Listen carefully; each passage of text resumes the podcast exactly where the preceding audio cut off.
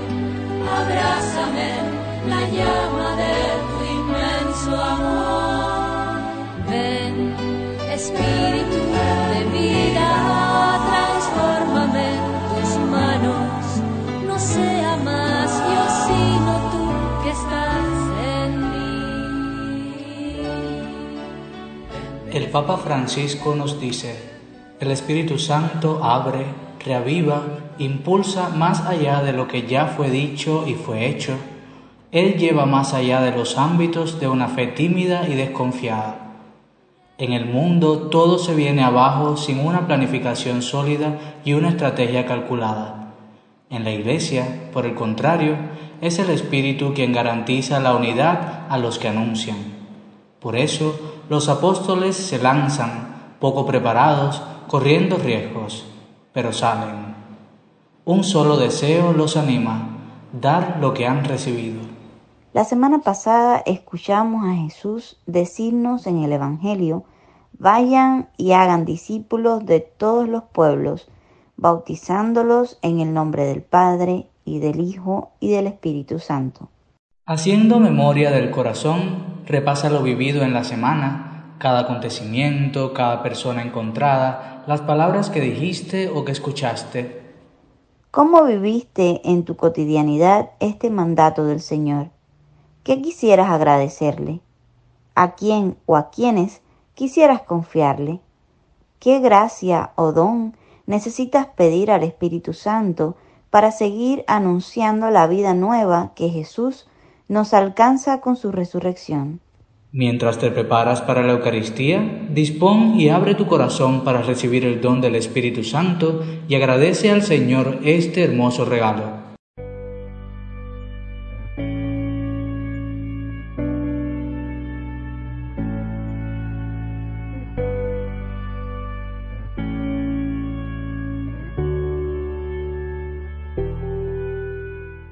Anochecer de aquel día, el primero de la semana, estaban los discípulos en una casa, con las puertas cerradas por miedo a los judíos, y en esto entró Jesús, se puso en medio y les dijo, Paz a ustedes. Y diciendo esto, les enseñó las manos y el costado, y los discípulos se llenaron de alegría al ver al Señor. Jesús repitió, Paz a ustedes. Como el Padre me ha enviado, así también los envío yo. Y dicho esto, sopló sobre ellos y les dijo, Reciban el Espíritu Santo.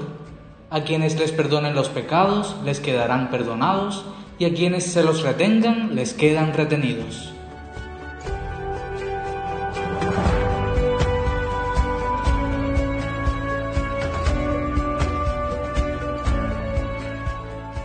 Las lecturas de hoy están llenas de signos.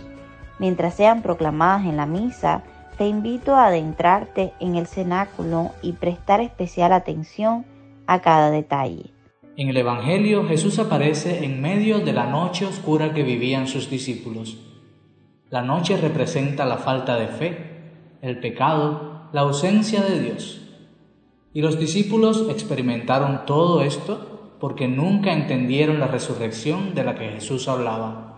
Por eso, cuando se aparece, el Señor muestra sus heridas, una especie de carne e identidad ante la incredulidad. Ellas son una muestra del sufrimiento de la cruz, un recuerdo del dolor en medio de la gloria de la resurrección, lo que nos reafirman que es necesario imitar a Jesús en el sufrimiento y en la muerte, para poder contemplarlo en la gloria. Otro detalle, las puertas cerradas.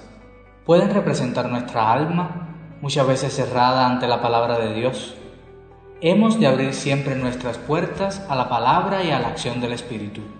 Pero Jesús venció las puertas cerradas para calmar el temor de sus discípulos y les repite dos veces, paz a ustedes. La paz vence el temor. Con Cristo no tenemos nada que temer. Un último signo. El Señor sopló sobre ellos el Espíritu Santo. El Espíritu es aquel que les hace perder el miedo y proclamar la buena noticia.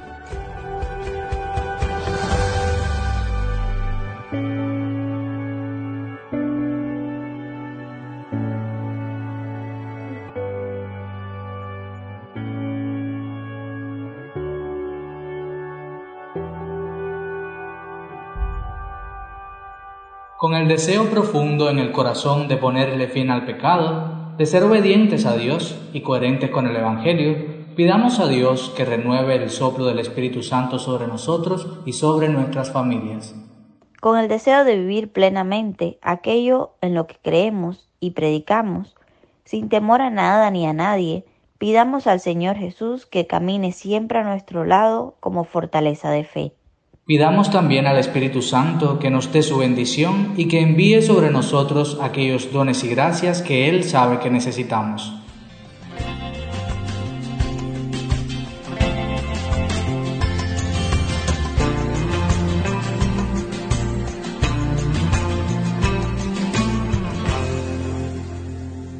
Unido a nuestras oraciones personales, pedimos por la Iglesia para que viva unida íntimamente y movida por la acción del Espíritu Santo. Mañana celebramos la memoria de Santa María, Madre de la Iglesia. A ella le pedimos que siga acompañándonos y fortaleciéndonos en la fe. El próximo jueves festejamos a Jesucristo, sumo y eterno sacerdote. Oremos por nuestros sacerdotes, para que sean imitadores de Cristo, y a Él le pedimos por las vocaciones sacerdotales. Ese mismo día nos unimos en oración con la diócesis guantanamera en el tercer aniversario de ordenación episcopal de Monseñor Silvano Pedroso. Con todas estas intenciones y también las que llevamos en el corazón, oramos con la Iglesia hoy.